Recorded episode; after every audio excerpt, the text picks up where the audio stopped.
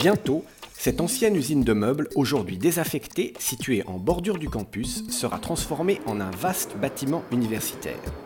Auditoire, salle de cours, laboratoire de recherche remplaceront bientôt ces immenses surfaces industrielles.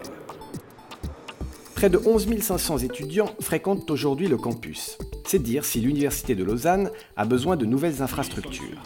En présence de la conseillère d'État, Anne-Catherine Lyon, la direction de l'université a dévoilé ce matin à la presse le projet de ce nouveau bâtiment indispensable pour accueillir étudiants et chercheurs.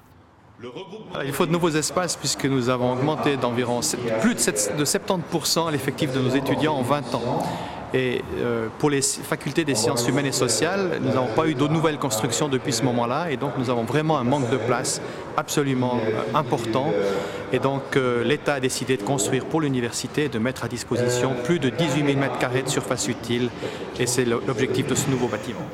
Résultat d'un concours réunissant des bureaux d'architecture prestigieux, c'est le projet Géopolis qui a remporté à l'unanimité l'adhésion du jury. Destiné à accueillir la faculté des géosciences et environnement et celle des sciences sociales et politiques, le futur bâtiment est conçu pour tirer parti au mieux de la structure de l'actuelle usine, en ajoutant deux nouveaux étages et une façade entièrement vitrée sur tous les côtés. On va voir un nouveau bâtiment. De l'extérieur, c'est un nouveau bâtiment avec une euh, façade impressionnante, une entrée au rez-de-chaussée avec restaurant, bibliothèque, donc un nouveau lieu.